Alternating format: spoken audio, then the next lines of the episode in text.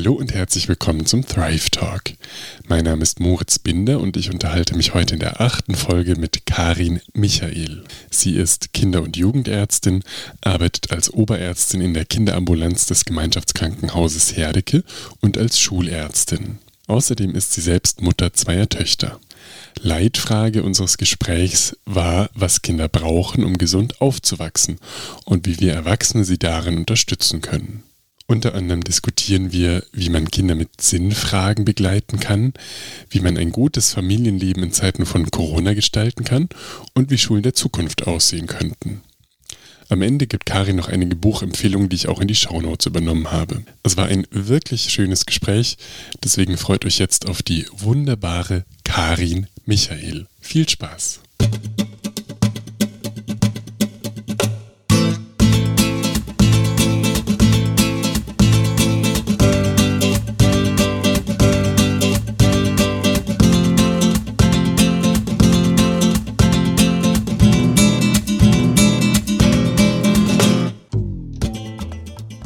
Liebe Karin, es freut mich sehr, dass wir miteinander sprechen. Und mich würde interessieren, du bist Kinderärztin, Pädiaterin. Wann hattest du das erste Mal die Entscheidung getroffen, dass du Kinderärztin wirst? Also wie hat sich das entwickelt? Wann stand das für dich fest und wie bist du die dann geworden? Das ist eine sehr spannende Frage, weil ich eigentlich vom Herzen her erstmal weit weg war davon, Kinderärztin zu werden auch mein ganzes Medizinstudium durch noch. Ich war nämlich vor dem Medizinstudium Altenpflegerin und ähm, bin dann durchs Medizinstudium gegangen mit der Idee, dass ich Allgemeinärztin werde und dass ich so von allen Fachbereichen möglichst die Kernpunkte einsammle, um eine gute Allgemeinärztin zu werden, die so die Patienten, ihre Patienten an die richtige Stelle schickt und von allem das Wichtigste weiß. Und das war sehr toll fürs Studium. Ich schätze das auch immer noch sehr, dass ich so von allen Fachbereichen, ich bin mit Interesse in die Augenheilkunde gegangen und in die Hals-Nasen-Ohrenheilkunde und überall hin. Ähm, und zuletzt kam dann so vor dem PJ irgendwann die Situation, dass ich dachte, es könnte in einer Allgemeinarztpraxis auch mal ein Kind kommen. Und Kinder sind mir so fremd. Das war bis dahin, obwohl ich vier Geschwister habe, gar nicht meine Welt und ich habe mich auch als Mutter eigentlich lange gar nicht gesehen. Ich ähm, bin auch erst mit 35 Mutter geworden, also nachdem ich schon Fachärztin war. Und dann war das fast so ein bisschen eine Herausforderung zu sagen, im praktischen Jahr gehe ich einen Block, äh, einen Block ähm, diese drei Monate in die Kinderheilkunde, um diese Hürde zu überwinden, ähm, Kindern überhaupt zu begegnen. Und auch dann war das noch überhaupt keine Entscheidung für Kinder, sondern wirklich mehr, ich muss das kennenlernen, damit ich das auch gut machen kann. Und dann war das aber so ein schöner Blog, der so viel Freude gemacht hat, dass ich gesagt habe, oh, davon muss ich mehr haben. Und ich fange meine Allgemeinarztausbildung in der Kinderheilkunde in Herdecke an, wo ich auch den Blog gemacht habe. Und ähm,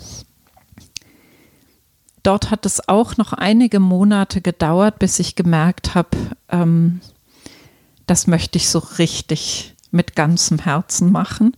Und dort waren es besonders Erlebnisse mit onkologischen Patienten, mit denen ich mich so richtig intensiv auch biografisch verbunden habe, mit den Schicksalen und den Familien, dass ich gemerkt habe, das möchte ich doch ähm, ganz lernen. Und die Ausbildung zur alten Fliegerin vorher, war das auch eine bewusste Entscheidung? Hat sich da auch reingezogen oder war das schon mit der Idee, einfach eine Zeit zum Studium zu überbrücken oder irgendwie mal in die Medizin überhaupt reinzuschnuppern? Also ein gewisses medizinisches Interesse hatte ich schon, ähm, aber mehr so ganz aus der Peripherie, ohne zu wissen, was mich an Medizin interessiert oder ob das beruflich mal eine Perspektive wird. Meine Mutter war Apothekerin und wusste viel über Heilpflanzen und hat mir schon als Kind immer wieder gezeigt, wo ähm, auf Wanderungen man irgendwas findet, was man als Heilmittel einsetzen kann. Und das fand ich sehr spannend, aber gar nicht mit dem Blick sozusagen, das mal als Ärztin oder sonstige Heilerin oder Therapeutin anzuwenden. Und ähm, dann war es so, dass ich die Landwirtschaft sehr gerne gemacht habe. vom Landbaupraktikum als Schülerin anfangend in jeden Ferien war ich gerne auf dem Bauernhof und habe nach der Schule auch erstmal Landwirtschaft gemacht für ein paar Monate. Und ähm, also auch da war ich eigentlich nicht direkt auf einem Weg und bin in die Altenpflege auch so reingekommen, dass ich gedacht habe, das ist schön mal kennenzulernen und dabei auch Geld zu verdienen. Und ähm, während ich diese Arbeit dann gemacht habe, mehr um zu überbrücken und bis ich mich entschieden habe, wo es hingeht, ähm, habe ich gemerkt, das ist so spannend, dass ich die Ausbildung machen will. Also ich habe mich da ein Stück weit rein, auch dort reinziehen lassen und die Ausbildung zur Altenpflege dann gemacht, weil ich auch ähm, die alten Menschen eben so großartig finde und fand. Genau.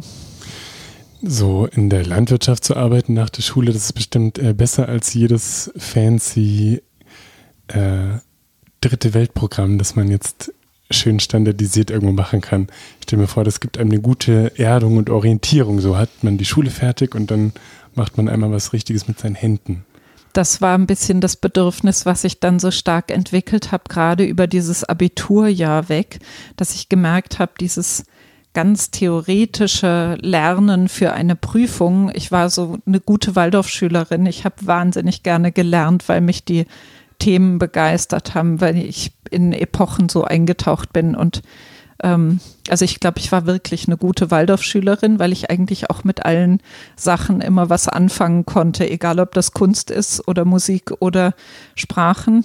Ähm, ich habe alles vor allen Dingen gerne gemacht, gar nicht überdurchschnittlich gut an irgendeiner Stelle, sondern vor allen Dingen mit Begeisterung.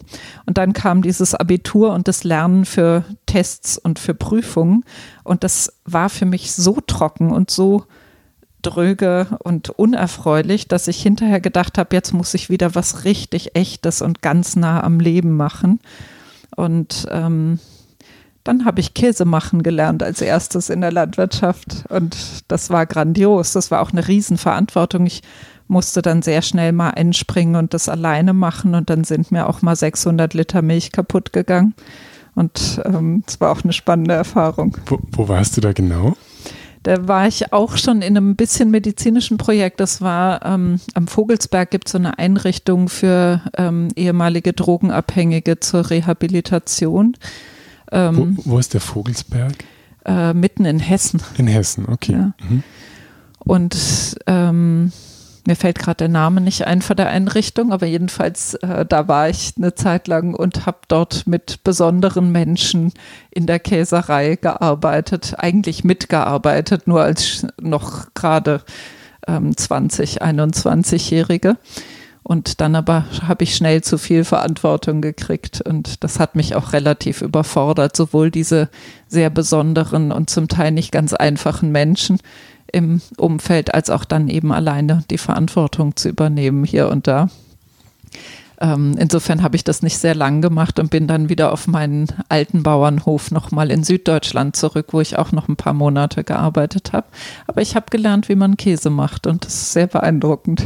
Das heißt, jetzt bist du Käseexpertin. Kannst du auch so klugscheißerisch daherreden und sagen, oh, das ist ein so und so Käse und der hat diesen Abgang? Oder, also ich stelle mir das vor, wenn jemand so richtig Plan von Käse hat, dann kann er doch bestimmt über Käse sprechen, wie Leute, die sich einbilden, dass sie was über Wein wissen, über Wein sprechen.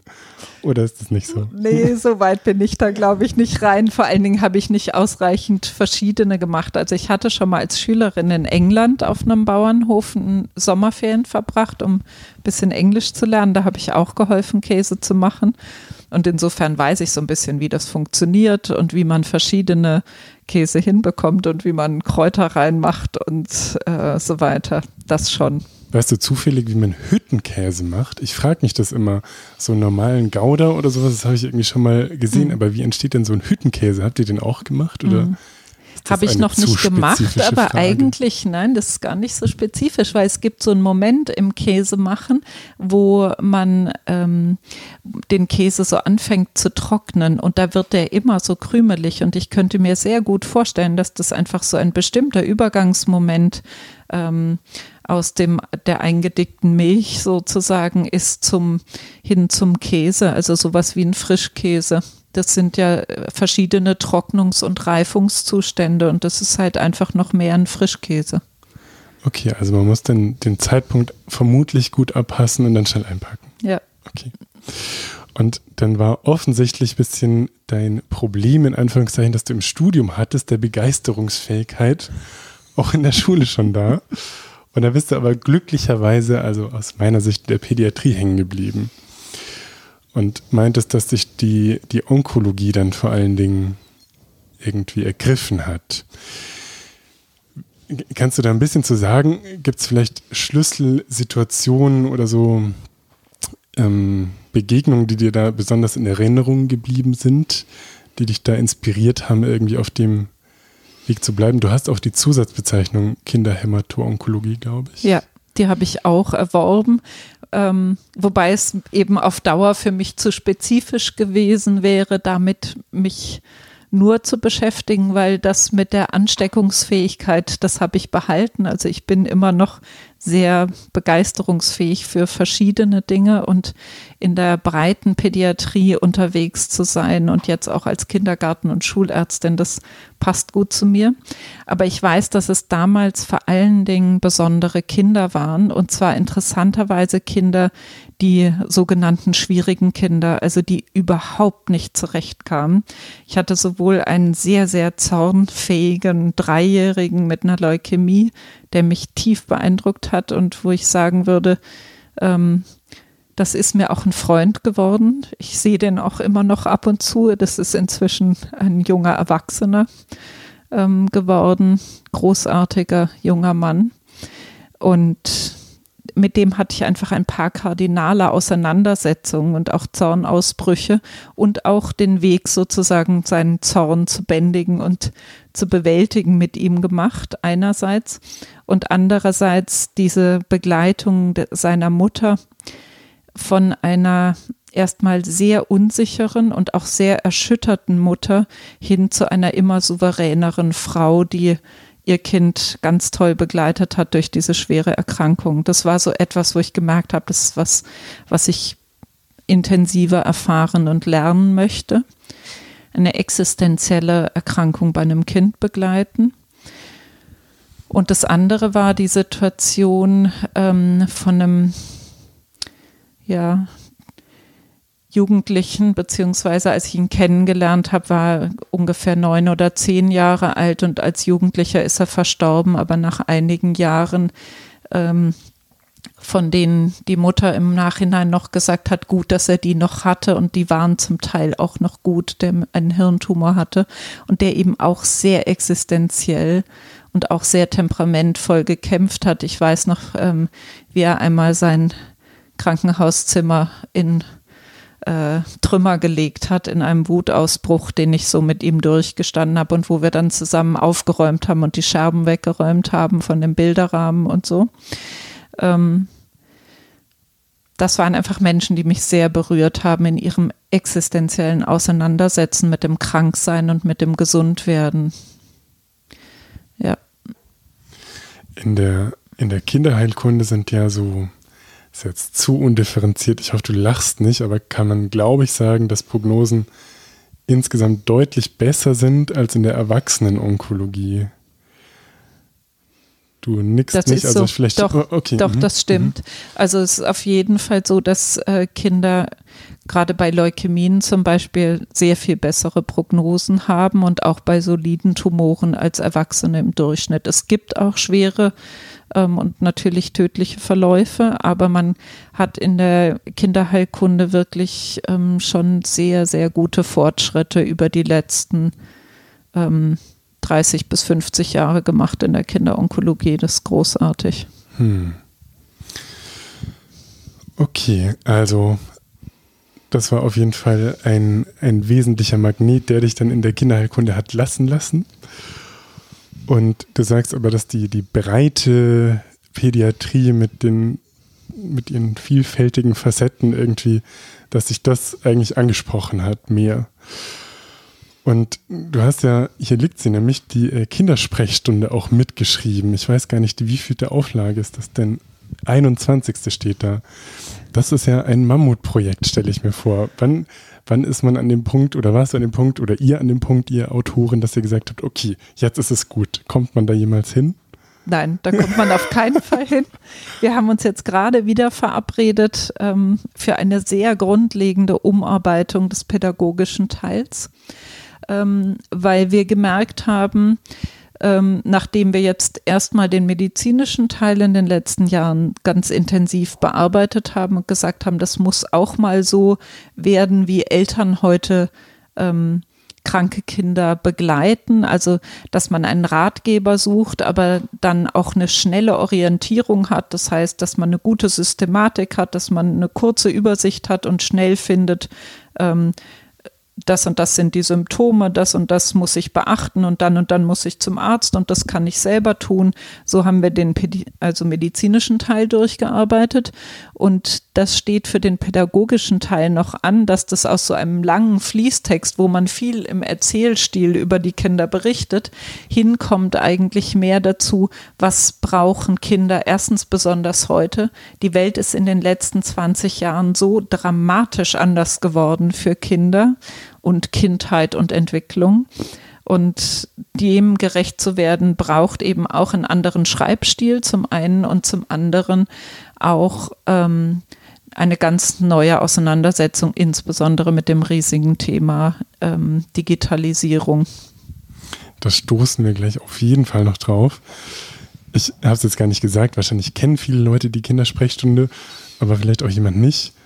Also ich glaube, man kann sagen, es ist so ein äh, Klassiker. Also meine Mama hatte zumindest so ein altes gelbes Büchlein, war das, glaube ja. ich, im Bücherregal stehen. Genau, das war früher schon so gelblich, wie es immer noch ist, aber in einem anderen Format. Genau, jetzt mit äh, vielen schönen bunten Bildern und auf jeden Fall größer oder dicker. Ich weiß nicht, ob der Text mehr geworden ist oder nur die Fotos ein bisschen Platz brauchten wahrscheinlich. Ja, es ist auch mehr Text geworden und schöne Fotos reingekommen und ein schöneres. Es liest sich auch sehr viel netter. Ja, okay. Bildet auf jeden Fall auch wieder dein Interesse an einer breiten äh, Betrachtung des Kindes ab. Und das war ja ein bisschen auch der Aufhänger, warum oder warum ich mich freue, dass du gesagt hast, yo, Podcast finde ich eine gute Idee, weil wir dachten, wir überlegen mal, wie man Kinder gut begleiten kann, ganz grundsätzlich, wie man die so ermutigen kann und äh, begleiten, dass sie als gesunde, starke Menschen mit Mehrwert für die Welt irgendwie aufwachsen können. Und äh, das auch vor dem Hintergrund der Corona-Pandemie. Also jetzt haben wir Ende Januar 2021 und stecken mittendrin. Und Du hattest mir noch so einen kleinen Text geschickt, der, glaube ich, auch irgendwo veröffentlicht wird. Magst du nochmal sagen, wo der vermutlich abzurufen sein wird? Ja, es wird wahrscheinlich ein ähm, Sammelband geben von Thomas Stragil von der Hochschule in Stuttgart, der ähm, das mit veröffentlichen wird. Und es geht mir darum, eben gerade in dieser jetzt ja schon bald ein Jahr dauernden ähm, Zeit, die für Kinder sehr, sehr große Herausforderungen mit sich bringt und Veränderung ähm, zu greifen. Wie kann man dennoch ganz gesund groß werden? Also immer wieder Kinderheilkunde bedeutet zu gucken, wie sind die Umstände des einzelnen Kindes oder auch der Gesellschaft gerade und was bedeutet das, dass man da drinne seinen Stand findet und sich entwickeln kann. Genau, und in, dem, in diesem kleinen Text, da finde ich, habt ihr einen schönen Gedanken äh, aufgeworfen, den wir ein bisschen als Startpunkt vielleicht nehmen können. Mhm. Und der ist, dass es ja ganz äh, ja, eindeutige und häufig replizierte Forschung dazu gibt, dass wenn jemand einen schlechten Start ins Leben hat, so formuliere ich es mal, also gibt es die ACE, ist also diese Adverse Childhood Experience Study von Felitti oder sowas, das ist schon relativ alt, aber es gibt äh, dazu immer wieder Daten, die diese initiale Erhebung damals neu stützen, die eben gezeigt hat, dass wenn jemand, also damals haben die, glaube ich, untersucht, ist in der Familie Alkoholmissbrauch, war Gewalt gegen die Mutter da? War jemand im Gefängnis? War da überhaupt Substanzmissbrauch? Irgendein Verlust von wichtigen Menschen? Also man hat so, ja, also adverse, also schwere, äh, einschneidende Erlebnisse irgendwie erfragt und hat dann geguckt, wie der Gesundheitszustand damit korreliert. Also, ja. genau, und also muss ich jetzt nicht lange ausführen, man hat eben gesehen, dass dosisabhängig, also je mehr solche widrigen Umstände jemand in seiner Kindheit erlebt hat, mhm. desto höher war die Wahrscheinlichkeit oder auf jeden Fall desto strenger war die Korrelation mit dann einem frühen Tod, Übergewichtigkeit, Depression, also auch schlechten Outcomes in Anführungszeichen im späteren Lebensverlauf. Und da ist heute, haben wir gerade noch kurz ein äh, bisschen angerissen, dass es so äh, umfassende Forschung nochmal gibt, die das heute auf anderen Ebenen auch nochmal belegt. Also wo man dann im Mutterleib schon sehen kann, wenn die Mutter gestresst ist oder als depressiv definiert wird, dass das auch wieder korreliert mit bestimmten Parametern, die dann die Kinder im Lebenslauf entwickeln. Und man kann das dann toll auf molekularer, epigenetischer Ebene auch wieder nachweisen. Also es ist, sehr, es ist ein sehr umfassender Blick, den man auf diese Dynamik im Grundsatz mittlerweile gewonnen hat. Und gleichzeitig kennt jeder Menschen, die solche Erlebnisse hatten in ihrer Kindheit und aber ganz stark daraus gewachsen sind. Also das heißt jetzt, es gibt ja dann tolle Schauspieler, die erzählt haben, ja, weil mein Papa getrunken hat und der und der gestorben ist, bin ich heute der, der ich bin. Also die das fast utilisieren konnten für sich oder zumindest so einordnen. Oder vielleicht, also ein ganz guter Freund von mir, der hat äh, eine furchtbare Fluchtgeschichte hinter sich. Da wäre ich, glaube ich, dran zerbrochen, zu wissen, mhm. okay, ich äh, laufe tausende Kilometer und meine Mama also genau, ganz schlimme Sachen, die man sich ausmalen kann. Und der ähm, ist jetzt auch Arzt und steht irgendwie da wie ich und ich denke, puh, ich hatte es ganz schön kuschelig im Vergleich. Ja. Also die, was ich sozusagen als, als Ausgangspunkt dir mal anbieten möchte oder dich dazu einladen, dass du dazu was sagst, ist, dass eben diese Diskrepanz da ist oder auf jeden Fall das Spannungsfeld, dass man auf der einen Seite also statistisch das so schön korrelieren kann und das gleichzeitig kein individueller prognostischer Marker sein kann, wie jemand aufwächst. Und dadurch natürlich die Frage entsteht, was es braucht und dadurch, was wir als Erwachsene, als Kinderärztinnen und Ärzte, als Erzieherinnen und Erzieher, als Lehrer, als Mitmenschen, als Nachbarn und so, was wir da den Kindern anbieten können, dass sie eben möglichst so aufwachsen, wie ich das vorhin angerissen habe. Das war jetzt eine lange Vorrede von mir, aber jetzt ganz Aber es ist toll, weil du viele Gesichtspunkte schon aufgegriffen hast, die mir total wichtig sind und die auch sehr beeindruckend sind.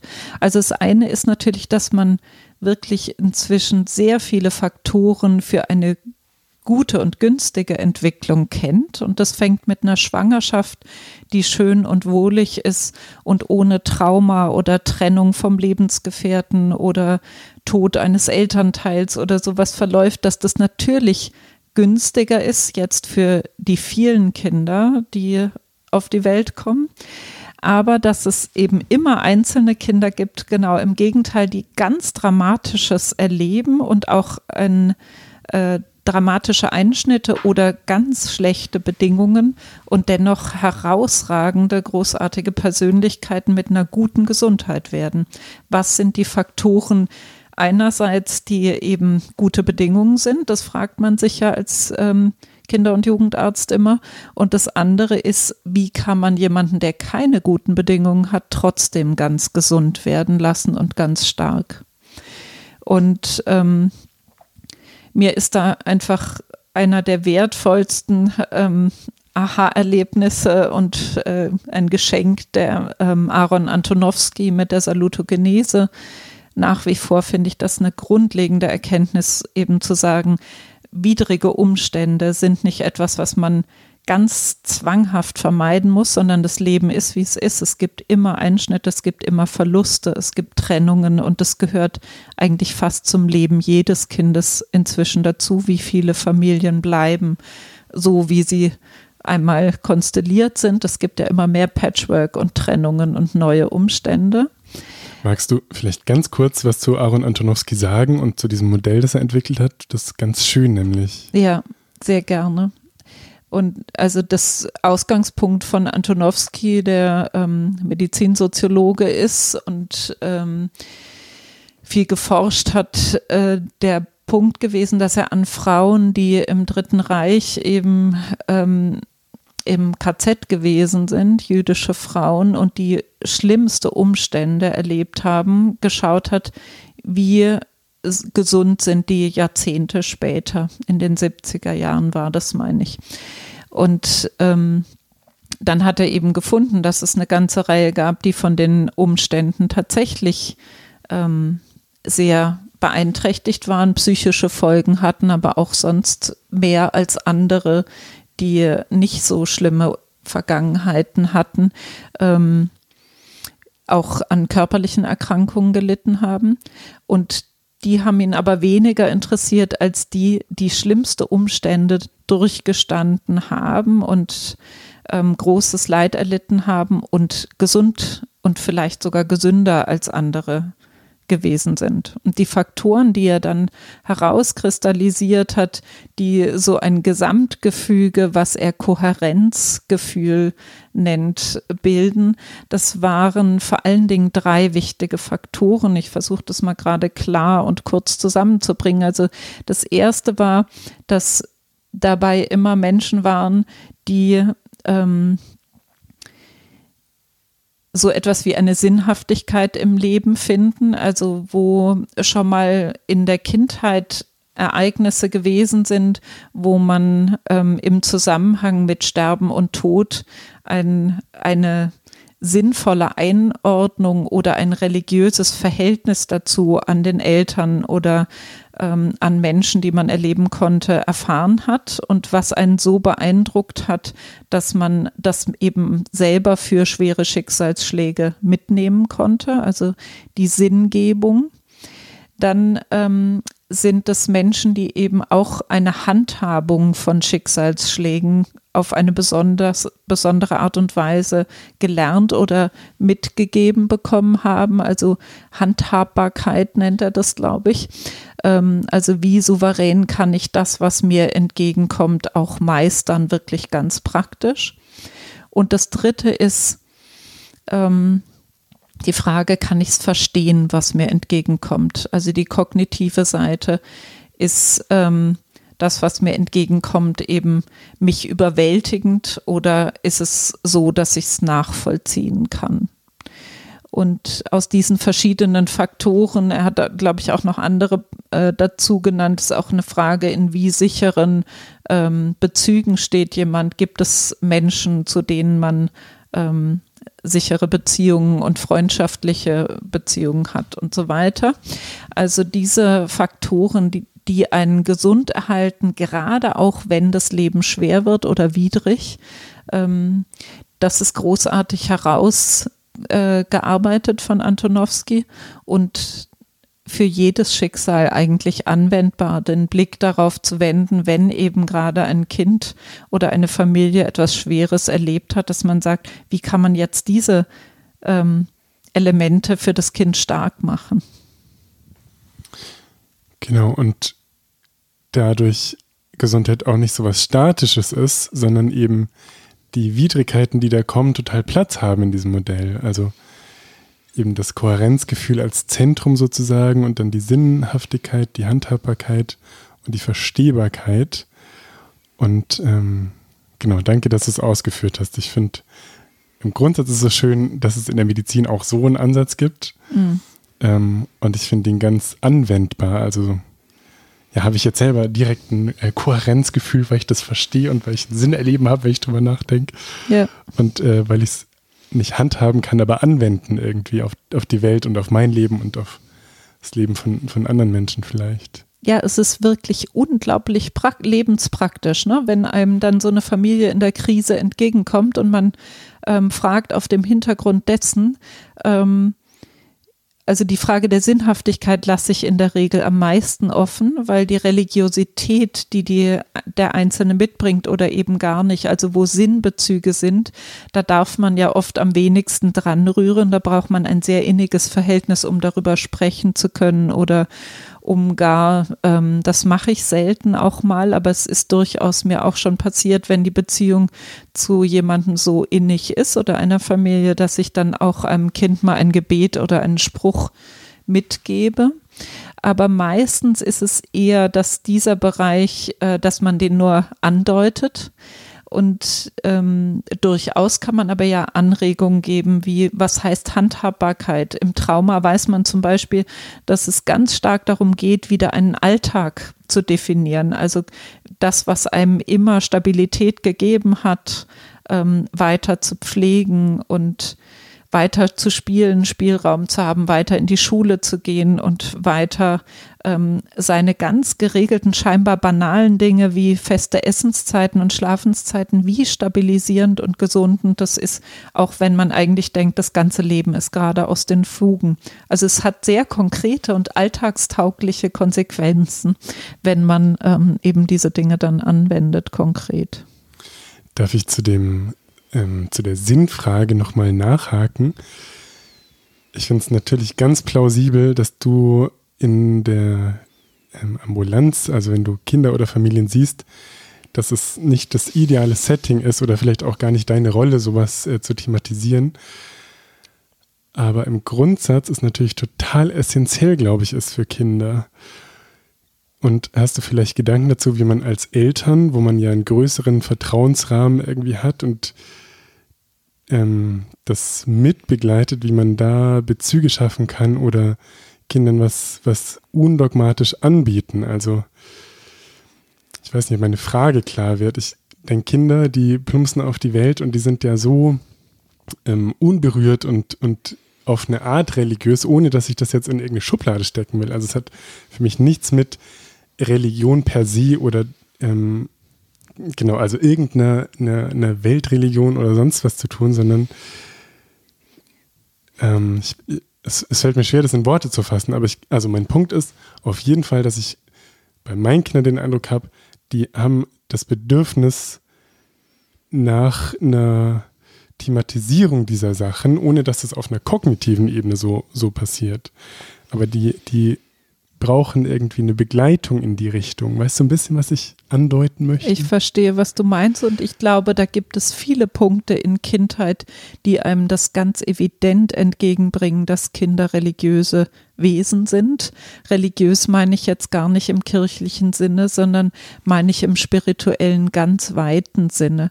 Kinder fragen irgendwann nach Bedeutungen oder nach, wo komme ich eigentlich her oder ähm, manche erzählen auch von Wesen oder Lichtwesen, die sie gesehen haben. Es ist so erstaunlich, was aus ganz kleinen Kindern herauskommt oder was auch gerade in diesem Alter von etwa neun, zehn, elf Jahren an Fragen wieder nach Religiosität aus den Kindern heraus auftaucht und nach Sinnhaftigkeit im weitesten Sinne. Wo du das sagst, das kann ich total auf mich beziehen. Ich glaube, als ich so elf war, da habe ich das total gesucht. Da bin ich in die Kirche gedackelt, als einziger in meiner Familie jeden Sonntag ja, und habe das dann natürlich überhaupt gar nicht gefunden. Also ich hatte so die Sehnsucht irgendwie danach und ähm, genau habe mich dann auf eine Art bis heute total abgewandt von der, also von der Institu institutionalisierten Kirche und Christentum und ähm, das ist jetzt nicht die, also jetzt schweife ich ein bisschen ab. Vielleicht darf ich nochmal die, die, die Frage sozusagen dir stellen. Was glaubst du denn, was man als, als einem kleinen Kind oder einem Kind nahestehender Mensch, was man da für, für Kontextfaktoren irgendwie haben kann oder für Beziehungsangebote, dass ein Kind sich da abgeholt fühlt oder dass man genau eben in, in, diese Sinnrichtung oder in diese Spiritualität, das so vorbesetzt immer so schnell, wenn man sagt mhm. religiös. Ja. Aber was kann man da vielleicht ähm, machen, dass man Kindern ein Angebot schafft? Also das Erste ist, was ich Eltern immer wieder sage oder aufmache, ist, dass das ein ganz freier Raum ist, eben kein dogmatischer und kein kirchlich enger, sondern ähm, Religion heißt religere Rückanbindung. Das heißt, dass man den Menschen erstmal grundsätzlich an, als geistig, als geistiges Wesen anerkennt. Wir sind spirituelle Menschen. Wir haben irgendeinen Bereich, der jedenfalls spirituell ist. Und letztlich, glaube ich, wird es keiner für sich negieren, dass er ein spirituelles Wesen ist. Vielleicht schon und dann ist es auch in Ordnung. Selbst dann, genau, muss man eben schauen, was begegnet diesem Menschen im Leben noch. Und spätestens an dem Punkt, wo man mit Krankheit, existenzieller Krankheit oder Tod konfrontiert ist, fragt man sich, wo stehe ich eigentlich, wo gehe ich hin und so. Wahrscheinlich hast du recht. Wahrscheinlich, wenn jemand äh, sein ganzes Leben auf Karri Karriere aus war, dann kann man ohne das äh, zu sehr in irgendeine ISO-Ecke zu ziehen, sagen, dass der sich dann wahrscheinlich darüber Gedanken machen wird, ob's, ob das ähm, der richtige Weg war oder ja. genau. Okay. Und da darf man gar nicht so sehr von uns Erwachsenen ausgehen, sondern Kinder sind so viel unkomplizierter und selbstverständlicher damit, dass man ähm, über das, was uns wahrnehmungswahrscheinlich ähm, erscheint, hinausgucken kann. Also ich erlebe immer mehr Kinder, die tatsächlich besondere Wahrnehmungen haben und die ähm, für mich nicht wahrnehmbare Freunde haben oder so. Und ich ermutige Eltern eigentlich da zum einen die Wahrnehmung der Kinder ernst zu nehmen, es gibt Kinder, die sehen bestimmte Dinge und dass man dann nicht sagt, das gibt es nicht oder so, sondern einfach erstmal respektvoll umgeht mit den besonderen ähm, Wahrnehmungen der Kinder, das zum einen. Und zum anderen, dass man ähm, für sich selber aber nur zu dem steht, wo man authentisch dazu steht. Es gibt kein Rezept für diesen Teil der Sinnhaftigkeit, dass man sagt, man muss bestimmte Gebete oder die sind gut oder so. Das kann man nicht aufgeben, wie man ganz praktische Dinge, dass man sagen kann, dass Kinder einen Rhythmus im Schlaf-Wach-Leben äh, haben oder das und das essen oder nicht essen sollen, so eben gar nicht, sondern das braucht eine Authentizität. Und es kann eben durchaus sein, dass ich in einer ganz uralten katholischen, römisch-katholischen Kirche lande und ähm, das genau der richtige Ort wird, aber nur dann, wenn es ein Mensch ist, der das zutiefst füllt mit seinem Wesen und mir authentisch als Priester entgegentritt und ähm, mit seiner Biografie und mit seiner Sinngebung eben zum Beispiel dann etwas ähm, dem Kind so vorlebt, dass es ihm nacherlebbar wird diese Grunderfahrung, die ist immer mit Menschen verbunden und nicht damit, was du beschreibst aus, ich bin in die Kirche gekommen und dann wurde ein Ritual abzelebriert und das hat mich überhaupt nicht berührt im Leben. Das ist sehr abhängig, merke ich immer wieder davon, wie äh, Kinder eine Begegnung haben mit einem, mit einer authentischen Persönlichkeit, die das, was sie denkt oder was ihre Religion ist, ähm, verbinden kann mit einer Lebensrealität und die daraus Handlungskonsequenzen ziehen würde ähm, oder die es eben tatsächlich in einer Krise ähm, stark bleiben lässt, das nachzuerleben und nachempfinden ähm, können, das ist das, was ein Kind dann selber stark macht oder Orientierung gibt in Bezug auf diese Sinnhaftigkeitsfrage. Ja, das fand ich ganz schön und ähm, auch verständlich wieder. Also die Authentizität als irgendwie so ein Ankerpunkt, von dem dann eine Beziehung ausgeht und dann eben dem Kind auch hilfreich sein kann. Mhm. Also ich glaube, ich habe mehr versucht zu im Außen, was kann man den Kindern anbieten, aber wahrscheinlich, so wie ich es jetzt verstehe, ist es wirklich am, am besten und ja, besten für die Kinder, das von sich aus eigentlich zu fühlen und zu denken und dann anzubieten. Und ja. eben dabei ganz freilassend zu sein, wie du sagst. Und manchmal ist es schon so, wenn ich den Eindruck habe, ich hatte zum Beispiel neulich so eine Situation, wo ein Kind mit Ängsten gewesen ist, ähm, was dann auch deshalb nicht einschlafen konnte. Und ähm, wo ich die Mutter fragte dann tatsächlich, ob es so etwas wie ein Gebet abends gäbe, was dem Kind vielleicht Sicherheit gibt. Und dann sagte sie erstmal so, ich bin nicht religiös.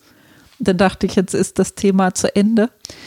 Und dann habe ich so aus einem Impuls heraus, obwohl ich sie gar nicht kannte, gedacht, ich schreibe ihr jetzt einfach mal eine ähm, kleine Meditation für Kinder von Rudolf Steiner auf. Und das habe ich einfach gemacht und ihr hingelegt und habe gesagt, Sie können ja sowas mal lesen und schauen, wie das sich für Sie anfühlt. Und dann sagte sie, oh, das ist schön. Und dieser Impuls, das ähm, passiert mir immer mal wieder, dass äh, zum einen man sich da auf seine Intuition ein bisschen verlässt, was braucht es hier gerade? Und das andere, den, die Eltern ermutigen, bei einem Lied, Gedicht, Spruch oder Gebet oder einer Meditation zu schauen, eigentlich, was finde ich schön. Weil dieses, was der Erwachsene schön findet, wo man so eine Herzensbeziehung zu entwickelt, das ist das, was die Kinder dann sehr tragend finden, weil wir ja so liebevoll verbunden sind und dem Kind etwas, was ich schön finde, zu zeigen, das geht in die richtige Richtung und dann braucht man noch gar nicht irgendwelche Erkenntnisse haben oder eben einem religiösen Dogma äh, folgen, sondern das ist dann erstmal ein, ein Lichtblick. Meine dreijährige Tochter, die geht abends jetzt oft zu meinem sechsmonatigen Sohn und singt ihm das Schutzengellied. Das zum Glück nicht ich. Ich bin äh, maximal untalentiert, was Singen angeht und bin zum Glück nicht der äh, Gesangsbeauftragte in unserem Haushalt. Aber dann singt sie ihm das vor, weil sie das so berührt. Und äh, das mhm. hat mich tatsächlich überrascht, weil ich persönlich nicht so viel damit anfangen kann und speziell bei Kindern immer dachte, also auch viele Steiner-Sprüche, die sind so stacksig, die verstehe ich noch nicht mal. Wie mhm. sollte meine Tochter das dann verstehen?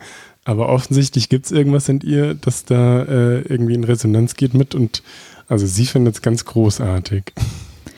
Das ist erstaunlich, was die Kinder an welcher Stelle berührt. Mit meinen Töchtern hatte ich auch so ein Aha-Erlebnis. Ähm, und zwar haben sie bei einer anderen Familie gehört, wie der Vater abends immer gesagt hat, es tragen Lichtgewalten dich in des Geistes Haus. Und das war für mich eigentlich zu abstrakt und zu kurz und eigentlich etwas, wozu ich keine Beziehung hatte. Aber meine Töchter hat das so ergriffen, dieses, dieser kurze Moment beim Gut Nacht sagen, dass sie sich das von mir dann auch gewünscht haben. Das ging dann über einige Jahre, dass sie das jeden Abend gerne gehört haben. Es tragen Lichtgewalten dich in des Geistes Haus. Ganz kurz, ganz schön. Ähm, sonst haben wir auch mehr gesungen oder hatten andere und längere Sprüche. Aber das fand ich besonders, dass so ein Moment auch jemanden, der das gerne für sein Kind so sagt, dass ähm, ein ganz kleines Kind, also da waren die noch äh, so drei und vier Jahre etwa, dass sie das so berühren kann, dass sie das mitnehmen und einfordern regelrecht. Und dieses ähm, Spiritualität einfordern, das erlebe ich doch immer wieder bei Kindern und ermutige Eltern, es einfach auszuprobieren, was da tragend ist und was sie selber eben dann auch so mit Freude übernehmen können. Da muss man manchmal ja auch ein bisschen mit sich selber auf die Suche gehen, wenn man das bis dahin noch nicht gepflegt hat, bis man Kinder hat. Oh Mann, Karin, ich dachte, wir sprechen jetzt über Ernährung und Bewegung und sowas und jetzt sind wir ganz anders gelandet. Auch gut. Total wichtig. Ist vielleicht sogar noch wichtiger, ja. Okay. Und ähm, das ist natürlich sehr vielschichtig und umfassend. Also wir werden das sowieso nicht vollumfänglich abdecken können jetzt in unserem Gespräch. Aber was, äh, was ist dir denn ein Anliegen? Also was würdest du denn sagen, sind noch ganz wesentliche Säulen einer gesunden Kinderbegleitung? Ja. Also, was mich doch gerade jetzt in diesem Corona-Jahr sehr berührt hat, ist ähm, die Frage, was bedeutet Spielen eigentlich für Kinder? Spielen halte ich für was unendlich Wichtiges in der kindlichen Entwicklung und für ein riesiges Geschenk, wenn man gute Erinnerungen an Spiel hat. Und zwar vor allen Dingen freies Spiel. Also dieses ähm,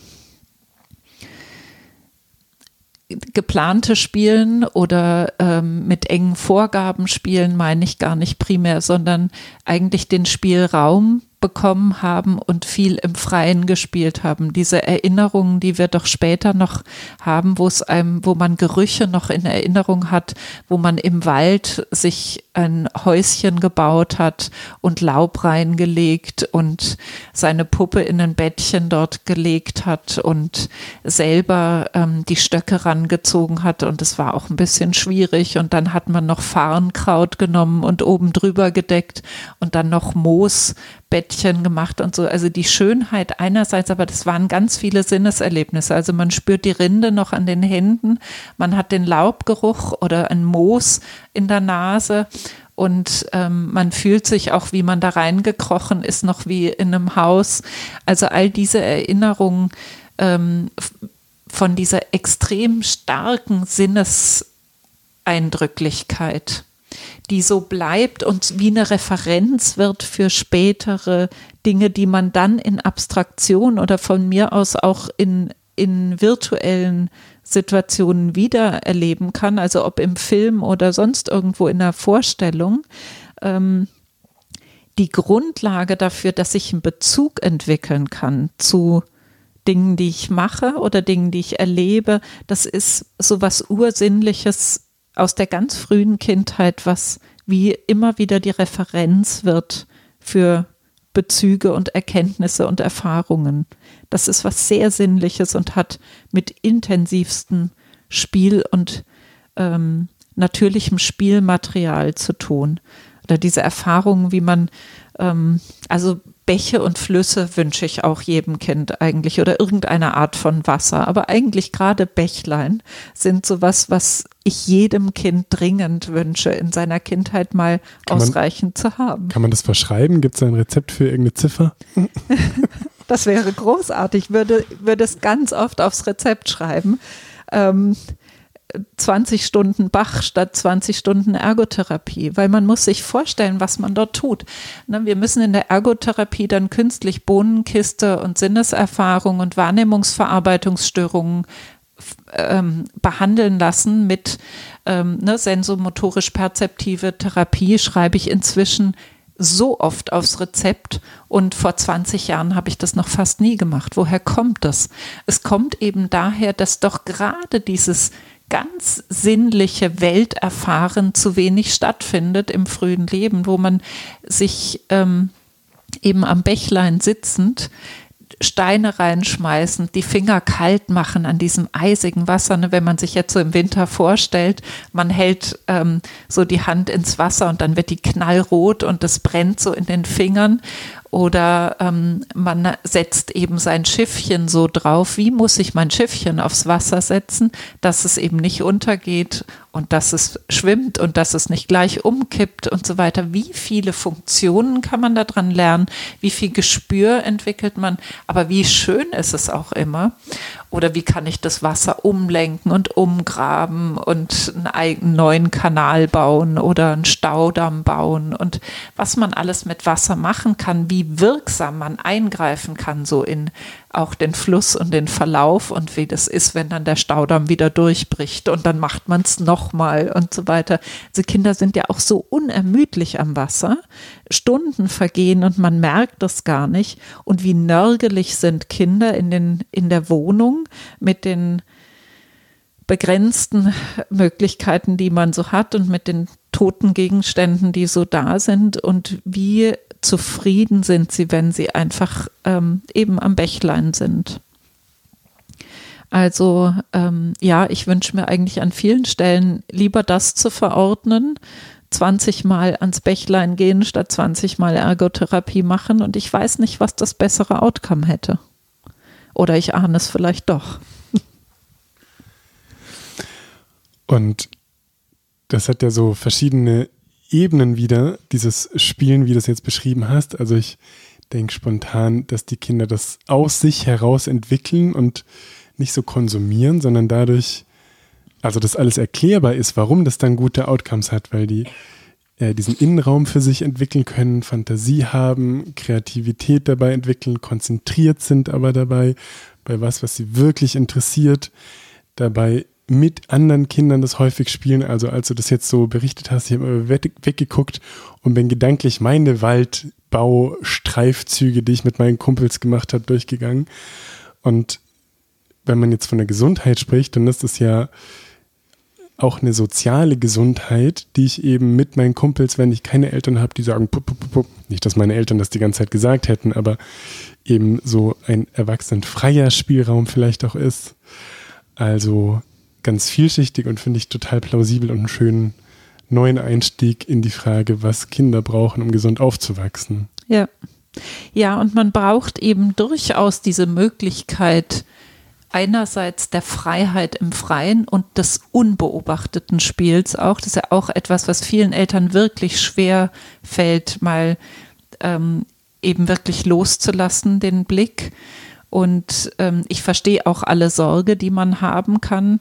Aber ähm, dieses unbeobachtet sein und eben seine Erfahrungen im Wald machen oder dann irgendwann auch am Bach, wenn man schwimmen kann ähm, oder eben groß genug ist, ähm, und keiner guckt hin und es ist dann durchaus mal gefährlich und trotzdem hat man dieses Vertrauen in die Kinder, dass sie das ähm, hinkriegen oder dass sie auf den Baum klettern können, wo es uns schwindlig wird, wenn wir sofort unsere Medizinerfantasie zum Beispiel anwenden vom, vom Baum gestürzten Kind. Aber andererseits, wie grandios, wenn man weiß, wie toll das war, da oben im Baum zu sitzen und König dieses Baums zu sein.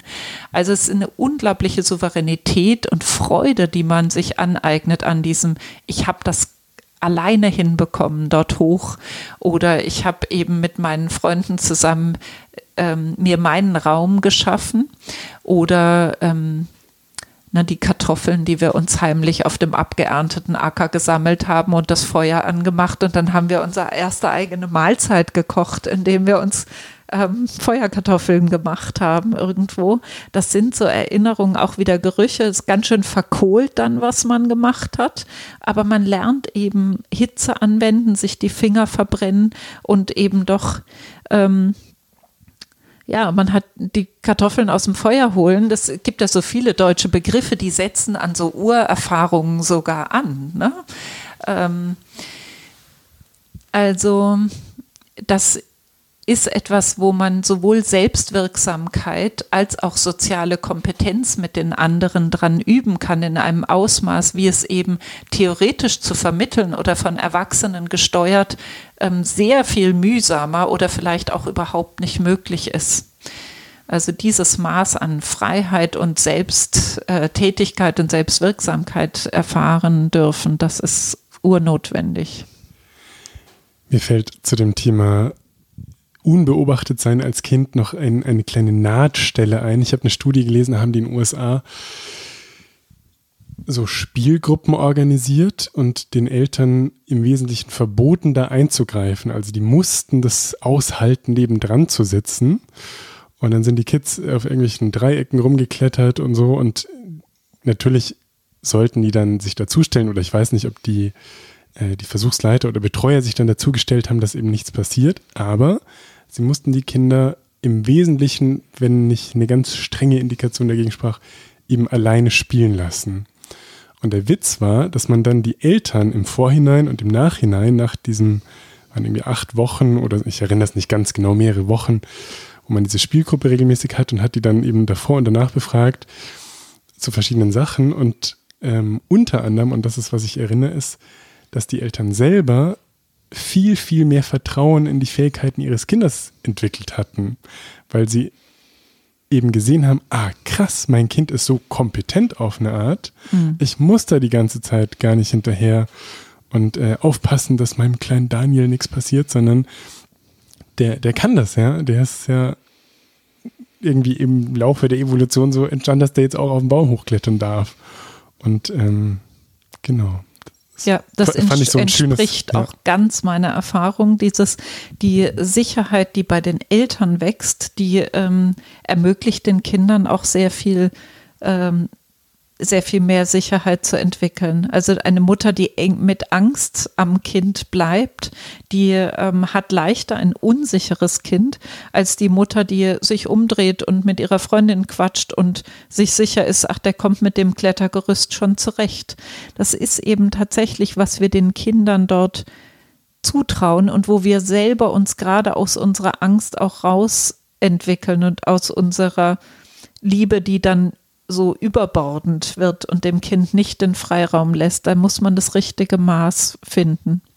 Und, und es wird ja auch rückbezüglich sein. Also wenn die Eltern mehr Vertrauen haben und das bekommen, weil die Kinder selbst auch mehr Selbstwirksamkeit erleben mhm. in diesem Prozess, erleben sie dann auch wieder Eltern, die mehr im Vertrauen sind und gewinnen dadurch wahrscheinlich noch mal mehr. Also es ist ein, ja. ein kein Teufelskreis, sondern ein Engelskreis oder ich weiß nicht, ja. wie man sagt. Eine positive Verstärkung wechselseitig zwischen Eltern und Kind ist es eben durchaus. Also ich als Mutter würde jedenfalls sagen, ich bin mit meinen Kindern enorm gewachsen und ähm, durchaus ein Mensch, der die Angst kennt. Als Kind war ich unglaublich ängstlich, aber ich hatte eben ähm, eine so große Familiensituation, dass man uns nie alle im Blick haben konnte und auch nie alle an der Hand haben konnte. Und mit vier Geschwistern ähm, ist eben nie so viel Hand da. Das heißt, man muss alleine laufen lernen. Und ähm, gerade aus dieser Erfahrung heraus, dass ich die Angst ganz urständig kenne, die habe ich irgendwie mitgebracht ins Leben, ähm, kann ich auch sagen, ich weiß auch, wie man sie los wird. Und ähm, ein guter Teil davon war eben auch ähm, einerseits sicher an der Hand genommen zu werden. Ich, das weiß ich an ein paar bestimmten Punkten noch, die warme Hand meines Vaters, die mich an bestimmten Stellen irgendwo mitgenommen hat. Und andererseits weiß ich eben auch, dass es Momente gab, wo ich diejenige war, die ganz alleine darüber musste oder dahin musste oder in der Waldorfschule ähm, die, gibt es ja großartigerweise immer wieder diese Bühnenerfahrung, dass man von Anfang an immer wieder kleine Aufführungen hat, äh, Monatsfeiern oder Klassenspiele oder eben Konzerte gibt und vorsingt und ich eben Geige vorspielen. Und ähm, ich wollte am liebsten immer dritte Geige hinterm Vorhang sein, ne, ganz hinten verstecken. Und dennoch war es so selbstverständlich, dass das immer präsent war, dass ich gemerkt habe, dieses immer wieder, diese Herausforderungen auch einfach annehmen müssen und mich dennoch hinstellen, das hat mich unglaublich stark gemacht diesbezüglich. Also ich hätte früher nie gedacht, dass ich jemand bin, der sich mal vortragend vor irgendeine Gruppe stellt. Und inzwischen geht das gut. Und das verdanke ich dieser Waldorfschule, die das so viel fordert von einem, dass man ähm, eben sich kreativ und singend, musizierend und rezitierend vor Menschen stellt und sich zum Ausdruck bringt. Das sind großartige Gelegenheiten. Jetzt hört das vielleicht jemand und sagt, ja, ja, Spiritualität und am Bach spielen und so ist alles nett, aber ich sitze hier gerade und ich kriege einen Koller, weil meine Kinder seit Wochen nicht in die Schule dürfen und alle ganz angestrengt sind, nachvollziehbarerweise. Was gibt es denn vielleicht an so konkreten Orientierungsrahmenbedingungen oder einfach ganz handfesten Tipps, die dir vielleicht jetzt auch in deiner Tätigkeit als Schulärztin immer wieder unterkommen und du sagst, okay, das kann man jetzt einfach den Eltern ein bisschen anbieten oder so äh, für sich selber sich zu Herz nehmen und das machen, damit äh, die Kinder, aber ja auch natürlich die Eltern oder die Familien einfach ähm, in diesen Zeiten ja, dass es denen möglichst gut geht irgendwie. Ja. Da kann man ja wirklich auf der anderen Seite erstmal die Eltern dagegen stellen, denen es ganz prima geht in dieser Situation. Es gibt ja wirklich Familien, die sagen, endlich haben wir mal richtig Zeit für uns, wir erleben uns viel intensiver. Ähm, und wir genießen unseren Garten so intensiv wie nie. Wir haben Zeit füreinander. Wir gehen jeden Tag in den Wald. Und das ist natürlich für eine Familie, die mitten in der Großstadt im Hochhausviertel wohnt, wo der Wald nicht um die Ecke ist, die Herausforderung und dennoch meine dringende, wirklich ganz dringende Empfehlung für jeden, dass das erste in so einem Eingesperrtsein ist, dass wir uns diesen Raum nicht auch noch nehmen lassen, sondern rausgehen muss, ist ein Muss für Kinder.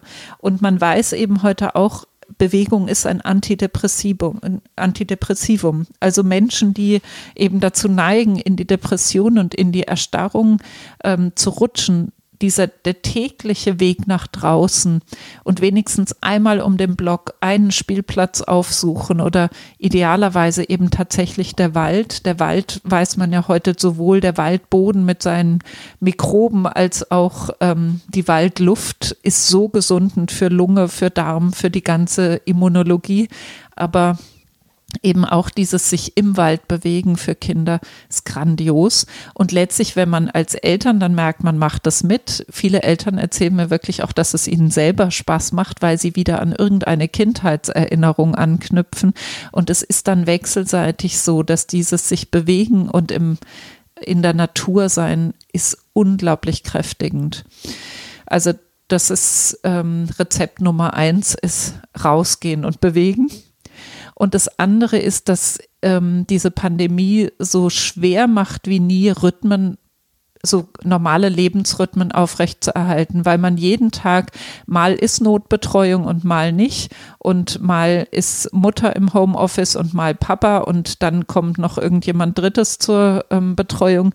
Und ganz viele Menschen haben so einen wechselnden Betrieb zu Hause wie nie und auch da wieder andere erzählen, wir haben ein so regelmäßiges Leben wie nie, weil wir nicht mehr fünf Kurse besuchen müssen und noch zur Geige fahren und dann noch zum Ballettstündchen und dann noch Ergotherapie und so weiter, sondern wir haben endlich mal eine Regelmäßigkeit. Und das wiederum ist die, die Heilung, dass man sagt, man versucht eben doch so regelmäßig wie möglich doch die, die Aufstehzeiten halbwegs einzuhalten, die Mahlzeiten ähm, regelmäßig zu machen, die Schlafenszeiten nicht ähm, durcheinander zu bringen, auch wenn eben kein Schulbeginnrhythmus oder Kita Bring- und Hohlzeit mehr den Rahmen gibt, sondern dass man sich den selber steckt und dass der auch kein Takt, aber einen Rhythmus bekommt. Ähm, das ist auch etwas, was wahnsinnig viel Kraft spart und mit vielen Kindern in bestimmten Alter ja auch gibt es immer wieder die Diskussion, muss das jetzt sein oder nicht? Und man spart sich viel Kraft, wenn man einfach bestimmte Regelmäßigkeiten hat, dann braucht man das gar nicht diskutieren. Also regelmäßig oder genau der Rhythmus als, mhm. als Schlagwort. Was fällt dir noch ein? Also in dem, oder das heißt, es fällt dir noch ein, das ist so komisch gefragt. In dem Artikel hattest du verschiedene Schlagworte aufgelistet. Magst du einfach zu denen, die dir wesentlich erscheinen, auch noch was sagen? Ja. Also Beziehungen sind auch etwas, was sehr unglaublich angegriffen ist in dieser Pandemie jetzt gerade. Ähm, man kann nicht einfach Freunde besuchen gehen, sondern man muss ja sehr achtsam sein. Bei jedem Besuch darf man ihn jetzt machen oder nicht. Und dennoch würde ich sagen, gerade für Einzelkinder ist auch das unglaublich wichtig, dass man wenigstens einen anderen Freund oder Freundin findet, die wichtig ist, zu der man eine Beziehung erhält, wie auch immer das dann mit dem anderen geht. Aber Kinder ohne Beziehung sind eigentlich furchtbar arm dran und das geht gar nicht. Also ähm, die Eltern und Kinder in ihrer ganz kleinsten familiären Zelle, das ist eine ursoziale Beziehung, aber das ist eben auch eine, die zu eng ist, früher oder später. Und sobald man aus dem Säuglingsalter raus ist oder spätestens, wenn man kindergartenreif geworden ist, braucht man auch die anderen Kinder. Kinder haben eine unendliche Sehnsucht nach anderen Kindern und eine riesige Freude, die sie entwickeln am Begegnen ähm, mit anderen Kindern. Und dann muss man eben schauen, wie das auch in Pandemiesituationen möglich ist, dass man wenigstens zu einigen so etwas wie einen freundschaftlichen, innigen Kontakt hält und ermöglicht.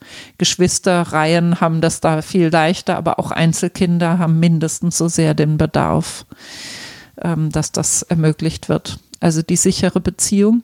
Und das andere ist, ähm, ja, auch etwas, wo Freude und Spiel immer wieder dran sein kann. Also gerade bei den Kindern, die jetzt so viel Hausaufgaben aufbekommen, da habe ich gemerkt, dass es unglaublich rettend ist, wenn man etwas bekommt, was man spielerisch machen kann. Also Unterricht muss viel mehr ähm, einen spielerischen Charakter bekommen, damit es nicht das Gefühl ist bei den auch größeren Schülern, wir haben jetzt zwar keine Schule mehr, wir treffen unsere Freunde nicht mehr, aber wir haben fünf Stunden Hausaufgaben jeden Tag. Das ist wirklich nervtötend für alle und nicht auszuhalten. Meine Tochter, die hat die letzten Tage immer wieder gefragt, wann darf ich wieder in den Kindergarten, wann darf ich wieder in den Kindergarten? Und äh, vorgestern Nacht ist sie aufgewacht, wollte was trinken, habe ich was zu trinken gegeben. Und es war irgendwie um drei Uhr nachts oder sowas, und dann saß sie da im Bett, ist morgen wieder Kindergarten. und sie ist drei, also ähm, genau, und ich muss auch dazu sagen, dass, dass wir eine gute Situation haben, weil ich habe einen sicheren Job und ähm, genau, wir sind nicht so geplagt von diesen existenziellen Ängsten irgendwie, aber ich glaube, in vielen Familien ist das so und ähm, kann das total nachvollziehen, wie du das sagst. Ähm, dass es so schön ist für die Kinder, wenn sie dann einen Freund haben, bei dem man das irgendwie so einrichtet, dass die sich sehen können, gerade wenn keine Geschwisterchen vielleicht da sind. Es ist eine Entwicklungsnotwendigkeit. Also wenn man sich jetzt vorstellt, wir sind eben bald ein Jahr dabei und das Ende ist noch nicht absehbar dieser Situation, dann ähm, wünsche ich mir dort schon lange einen viel klareren Blick auf die Bedürfnisse von Kindern. Und Kinder entwickeln sich mit anderen Kindern dramatisch viel besser in der Kommunikationsfähigkeit, überhaupt in der Sprachfähigkeit. Ähm, aber eben auch im Spiel, in der Bewegung, im Sozialverhalten, im Grenzenlernen, im ähm, also Kinder lernen eben wirklich in Gemeinschaft irgendwann nur noch und in der Vereinsamung verarmen sie eben auch sozial, emotional, kognitiv und auch schlicht an Freude. Also immer mehr Jugendliche, insbesondere für die das Hauptmotiv ja oft ist, zum Beispiel in die Schule zu gehen oder zu lernen, ist nicht, ähm, weil der Stoff so großartig ist, sondern weil das das Sozialgefüge ist, wo man sich freut, eben die Freundinnen und die Freunde zu sehen. Und ähm, es braucht irgendeine Form der Sozialkontakte für Kinder und Jugendliche, um, um die Lebensfreude auch schlicht nicht zu verlieren und den Entwicklungsmotor ins Leben rein. Da sind die Mitmenschen einfach ein unglaublich starkes Motiv und das kann man nicht dauerhaft abstellen. Das geht gar nicht, sonst ist es definitiv entwicklungsschädigend. Gibt es noch was, das dir jetzt in Bezug auf, auf diese Zeiten, aber vielleicht auch ganz allgemein Anliegen ist, von dem du sagst, das ist irgendwie wichtig oder das möchte ich irgendwie so anbieten als Idee? Ja, also einerseits muss ich nochmal zurück zur Religiosität zu der eben besprochenen wirklich ganz weiten, weil ähm, ein riesiges Thema, was dieses Jahr beherrscht hat, ist ja die Angst. Und die wurde ja auch sehr bewusst medial geschürt. Und der Umgang, der bewusste Umgang der Erwachsenen mit dieser Angst ist eine Grundnotwendigkeit für die Kinder.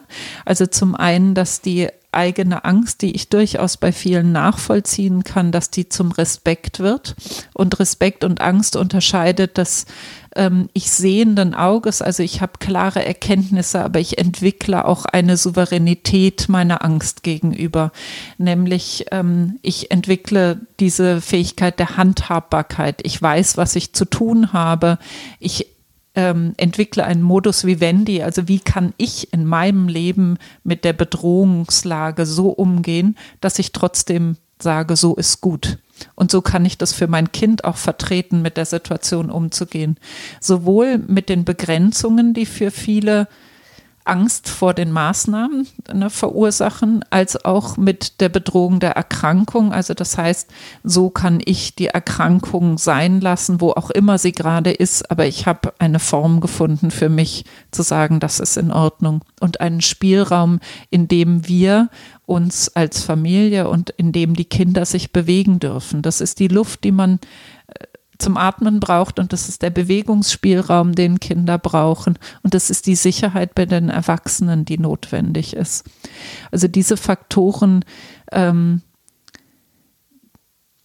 die Angst, die so geschürt wurde, allmählich zu verwandeln in etwas, was wir tragen können und was wir souverän handhaben und wo wir als Erwachsene dastehen und sagen, wir haben eine Orientierung. Auch wenn wir nicht wissen, was übermorgen ist, aber wir haben eine Orientierung, wie wir damit umgehen, mit dieser Ungewissheit, nicht zu wissen, was übermorgen ist.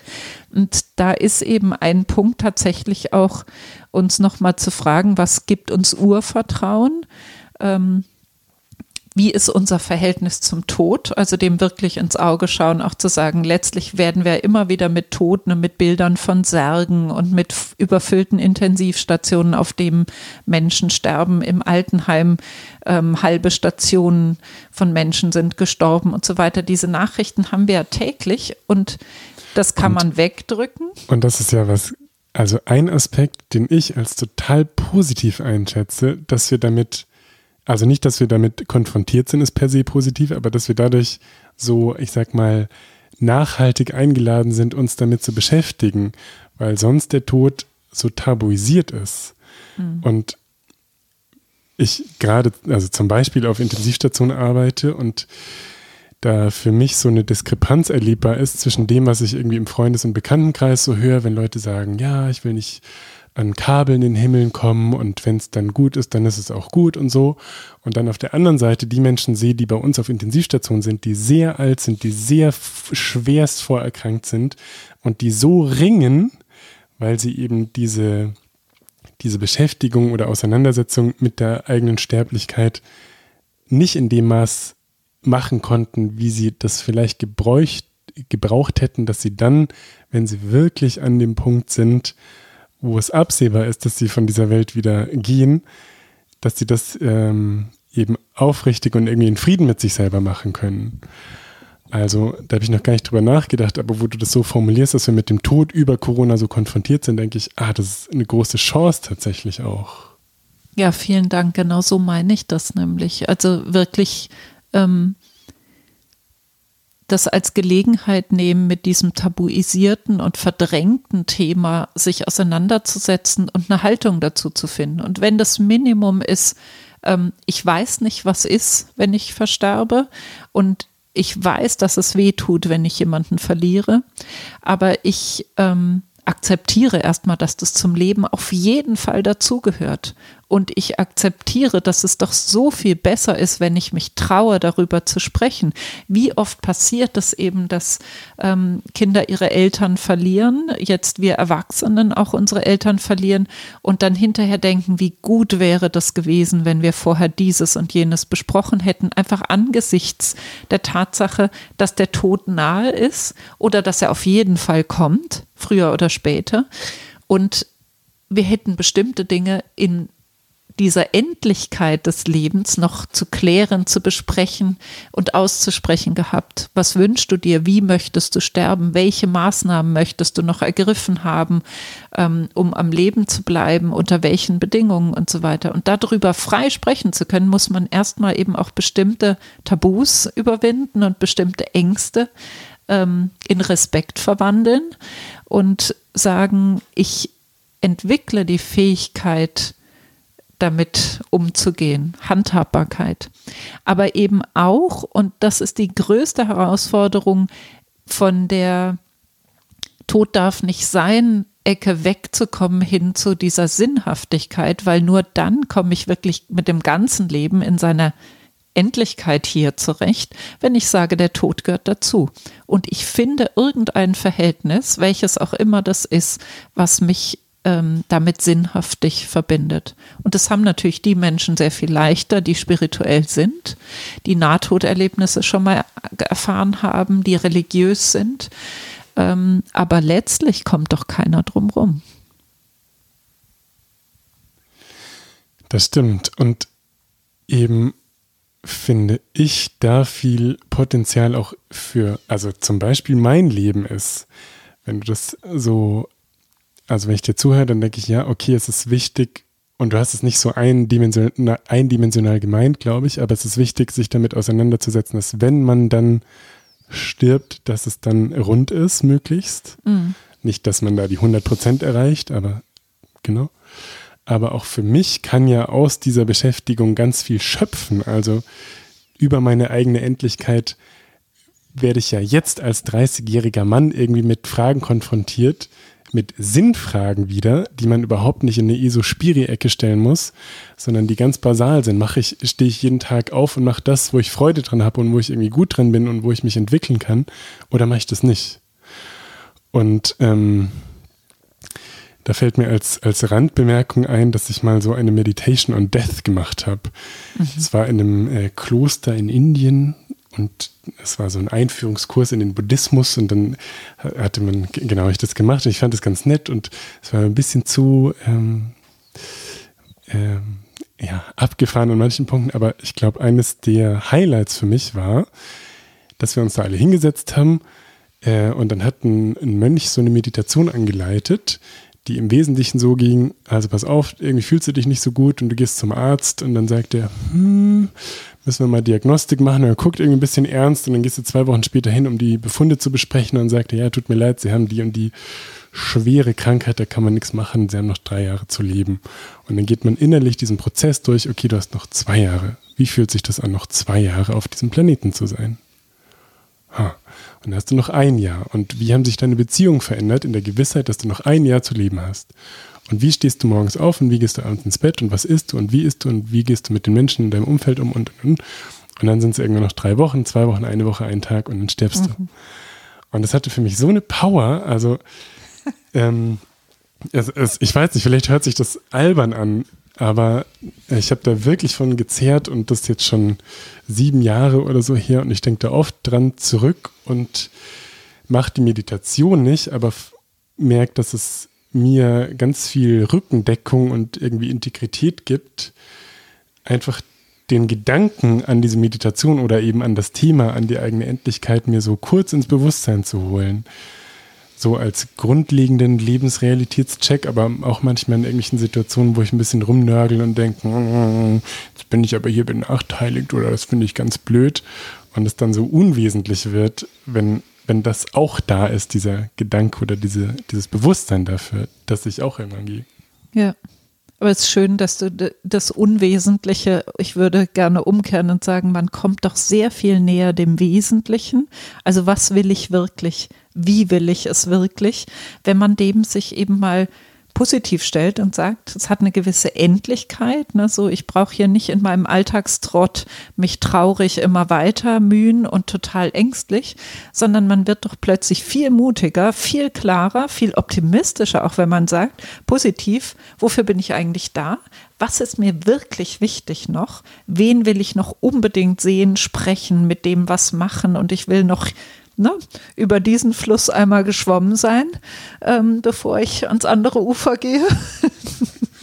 Oder so. Also diese Dinge, so, es richtet einen doch einerseits kurioserweise auch total aufs Leben.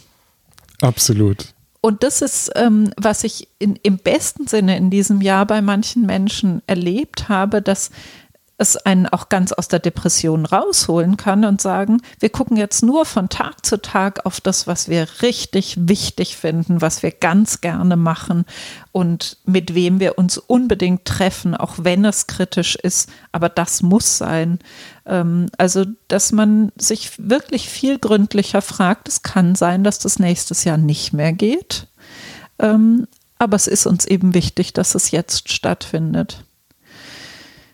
Und ähm, da, da, steckt eine enorme Kraft und Energie auch drin, so rumgesehen. Und es hat was ganz anderes als dieses, ich gehe in Deckung, bis es vorbei ist. Weil es geht nicht vorbei. Also ich bin mir eben zunehmend sicher, wenn wir diese Krise anschauen und wie sie sich von Woche zu Woche und von Monat zu Monat ähm, sozusagen eigentlich erhält, dass das Leben so wie vorher nicht mehr wird, sondern es ist eine Frage an unseren Umgang mit Krankheit und Sterben und Tod, aber auch mit dem Leben völlig neu zu greifen. Und ähm, das ist eine Herausforderung, die man negativ nehmen kann. Ich nehme sie oder ich versuche es jedenfalls jeden Tag mehr, sie positiv zu nehmen und zu sagen, hey, das ist ein Aufwachmoment, den wir da kriegen, den hätten wir sonst wahrscheinlich in 20 Jahren Entwicklung so nicht vor den Bug gekriegt und so viele Chancen, aber darin auch nicht. Sehr schöner Gedanke. Gibt es noch was, das dir ein Anliegen ist, das du jetzt mal formulieren willst? Wie gesagt, es, es gäbe ja so viel, über das wir sprechen könnten. Mm. Ja? ja. Und vielleicht machen wir das auch irgendwann anders nochmal, aber vielleicht gibt es jetzt was, von dem du sagst, das äh, passt jetzt noch gut ins Bild, damit unser Gespräch rund ist. Ja. ja, eigentlich würde ich gerne auf das Thema Schule noch mal kurz schauen. Gern. Weil ähm, Schule als Ort der Entwicklung für Kinder nimmt ja einen riesigen Raum ein. Ne? Zwölf Jahre ungefähr, manche etwas weniger, manche noch ein Jahr mehr. Aber es ist ja wirklich ein langer Zeit der Kindheits- und Jugendentwicklung ist die Schule. Und ich habe als Schulärztin die Erfahrung immer mehr, dass Schule für manche Kinder kein Entwicklungsort mehr darstellt. Und immer mehr die Frage, ähm, ist Schule wie sie war, überhaupt noch dran. Und ich höre immer mehr Stimmen auch von Menschen, die sagen, ähm, das ist vorbei, dass Schule so einfach noch 100 Jahre weiter funktioniert, sondern das, das, muss anders das dachte werden. ich mir schon, als ich noch zur Schule gegangen bin. Ja, aber es ist jetzt ganz gründlich so. Also ich meine, das eine ist die Vision, wir müssen das alles digitalisieren und dann läuft die kognitive Wissensvermittlung einfach digital weiter und das wird schon alles gut.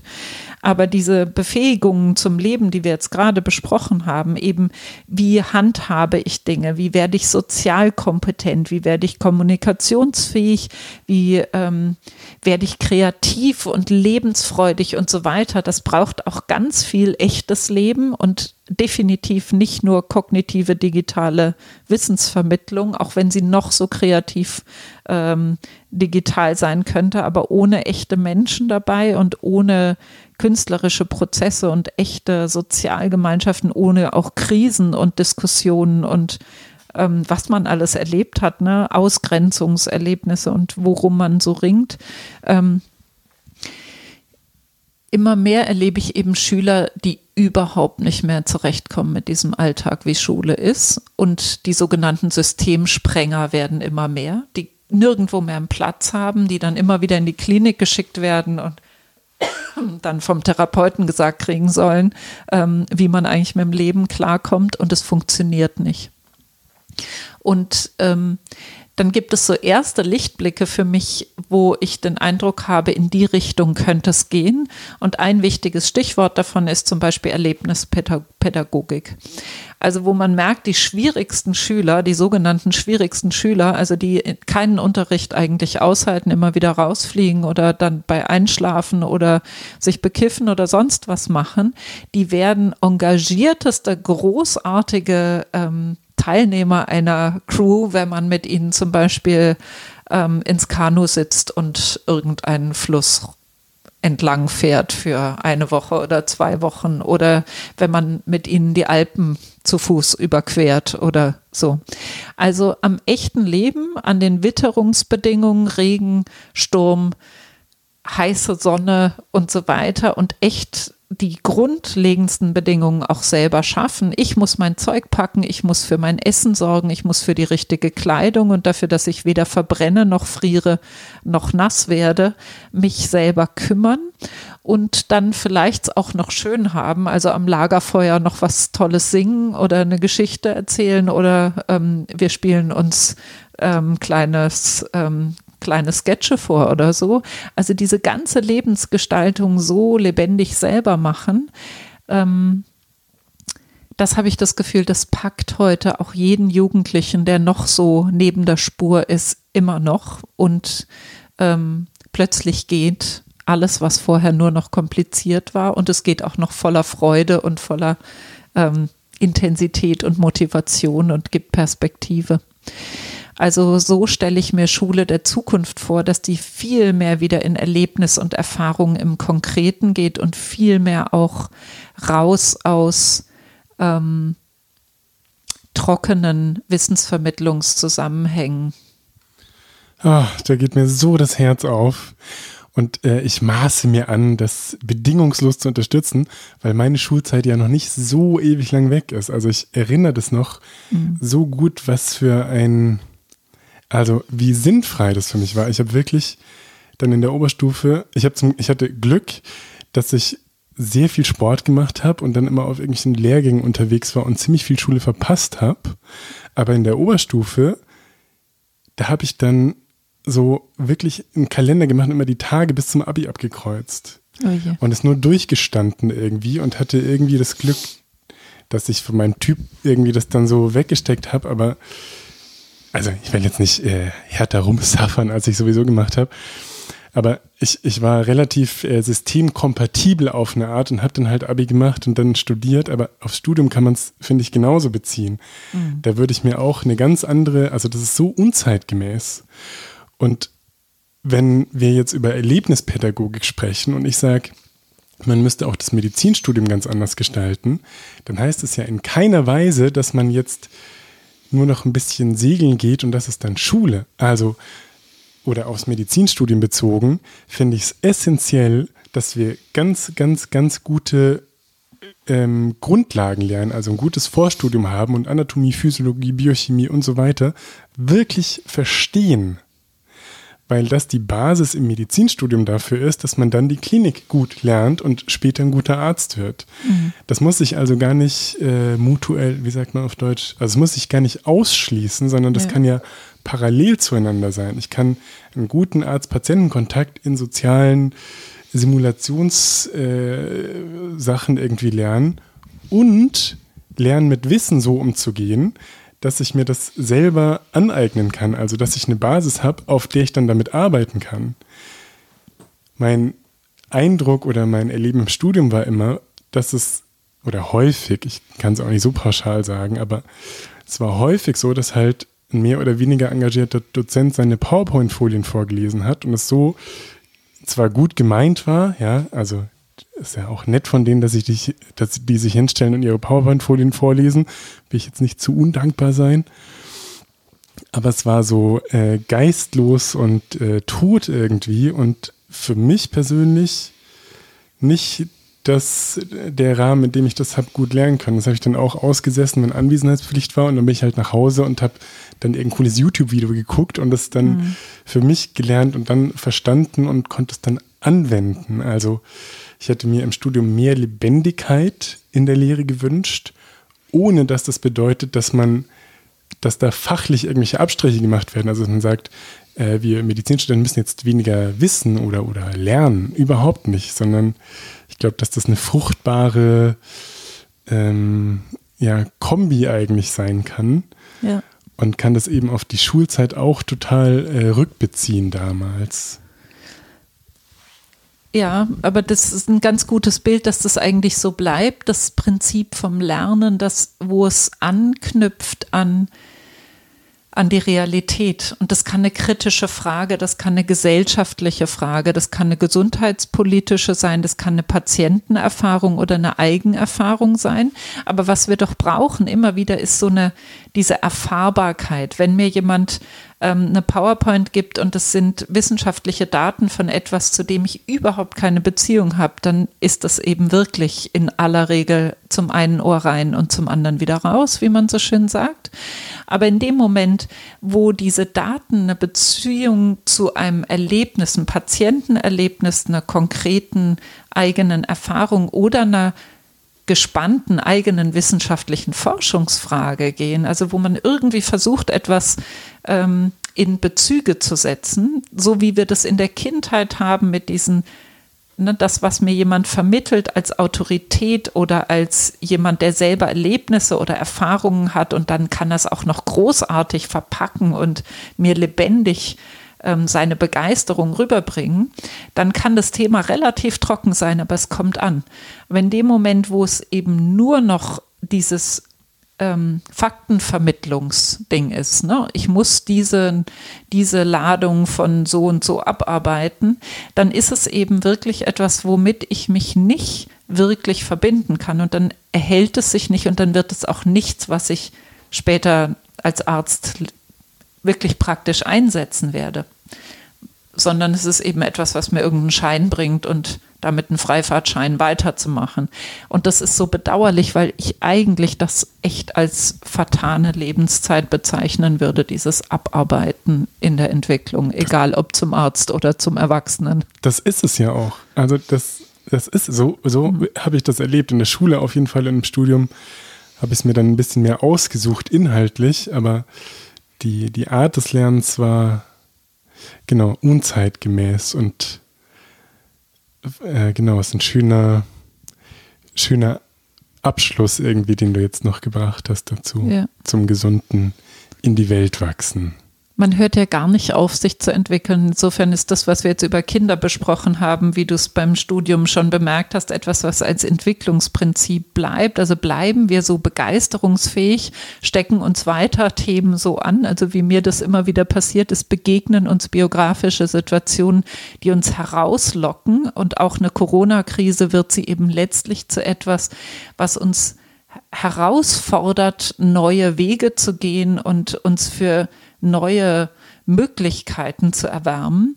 Oder wird es eben etwas, was uns frustriert, was uns ähm, auch mürbe, müde und kaputt macht oder überfordert? Oder eben wird es etwas, wo wir sagen, wow, das braucht jetzt echt Neues und Stärkeres und Kreatives? Dann wäre es schön. Sehr gut. Jetzt sehe ich, dass du hier diesen Bücherstapel liegen, Bücherstapel liegen hast. Gibt es da noch ein paar Leseempfehlungen, die du einmal teilen möchtest?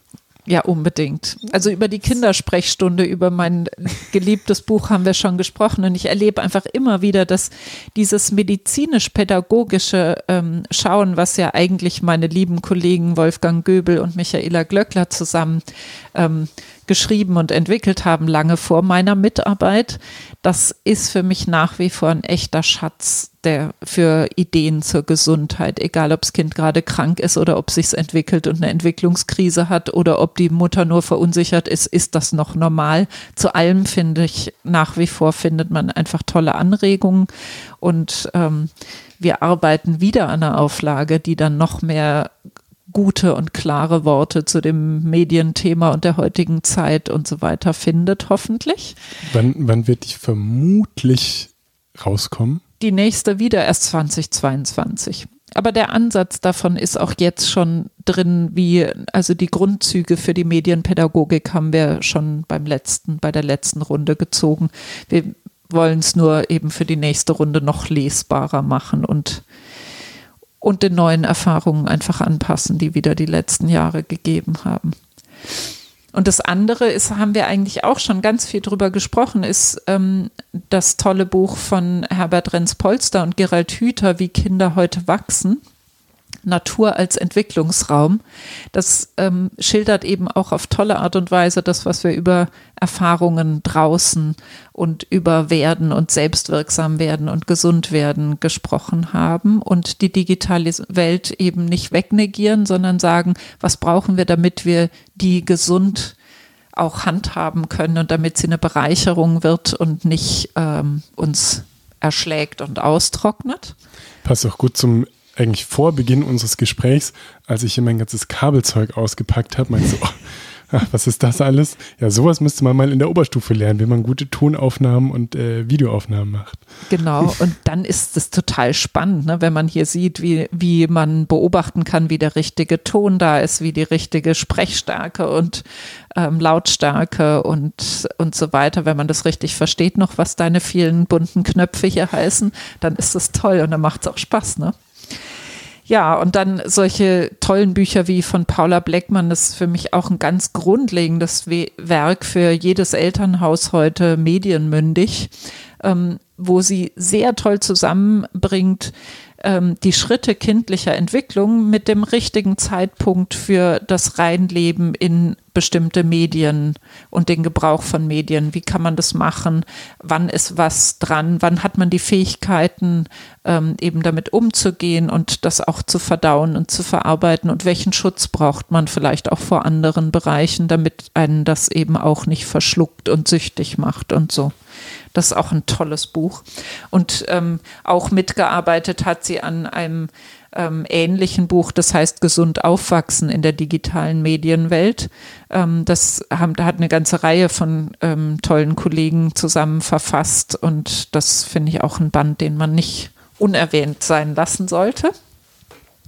Und noch ein Lieblingsbuch ist von Michaela Glöckler, Die Schule als Ort gesunder Entwicklung, wo sie eben versucht, diese Grund Züge dessen, was wir mit der Schulfrage angedeutet haben. In welchem Alter braucht man eigentlich was, um sich wirklich gesund zu entwickeln und nicht um primär den Fokus darauf zu setzen, wann muss ich eigentlich was wissen. Ne? Also was beim Elternabend ja ganz oft besprochen wird, ähm, haben die Schüler eigentlich den Lehrplan erfüllt, ne? sind sie auf dem kognitiven Stand gelandet, sondern eigentlich die Frage andersrum gedreht, was ist der Ort, an dem ich mich wirklich gesund und stark zu einer Persönlichkeit entwickeln kann, die möglichst viel Potenzial entfaltet.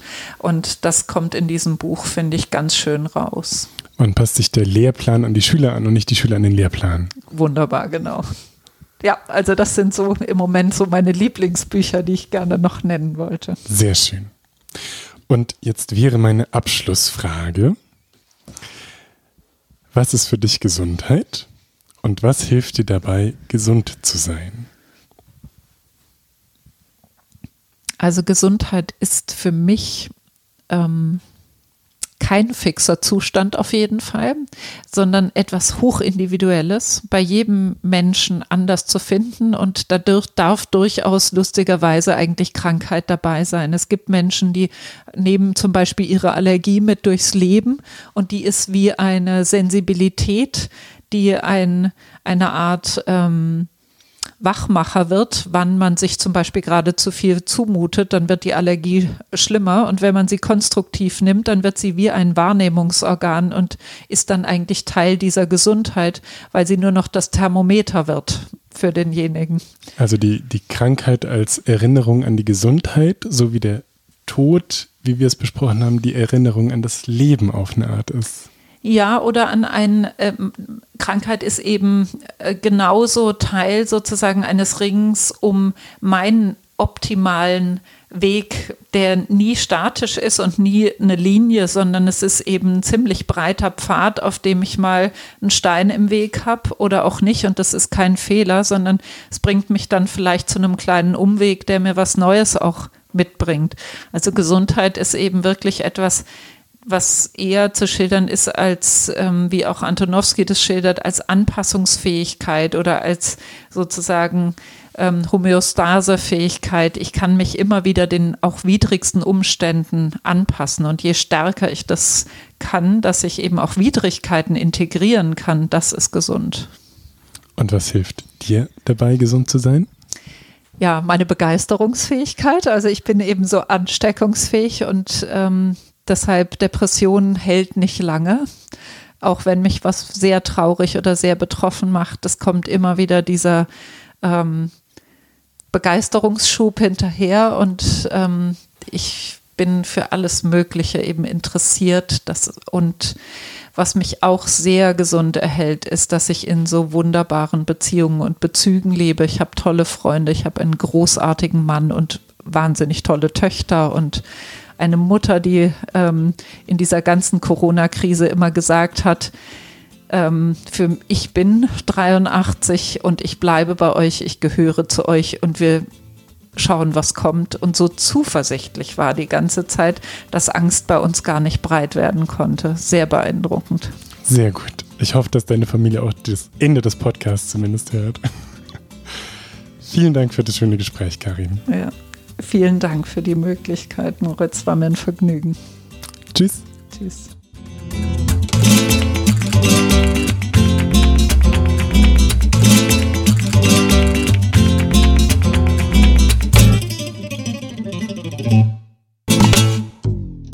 Als kleiner Junge wollte ich Pilot werden. Das bin ich nicht. Trotzdem komme ich jetzt in den Genuss, eine Art Durchsage machen zu dürfen. Eine wichtige noch dazu. Macht euch bereit für den Disclaimer. Die in diesem Podcast besprochenen Inhalte dienen ausschließlich der neutralen Information und allgemeinen Weiterbildung. Sie stellen keine Empfehlung oder Bewerbung der beschriebenen oder erwähnten diagnostischen Methoden, Behandlung, Arzneimittel oder allgemeinen Lebensstilmodifikationen dar. Ich erhebe weder einen Anspruch auf Vollständigkeit noch kann ich die Aktualität, Richtigkeit und Ausgewogenheit der dargestellten Informationen garantieren. Bitte nutzt euren gesunden Menschenverstand und fragt im Zweifelsfall und bei Beschwerden immer und frühzeitig einen fachkundigen Arzt. Dieser Podcast kann eine solche fachliche Beratung nicht ersetzen und ich keine Haftung für Unannehmlichkeiten oder Schäden, die sich aus der Anwendung der hier dargestellten Informationen ergeben, übernehmen. Thank you for listening to the Thrive Talk podcast.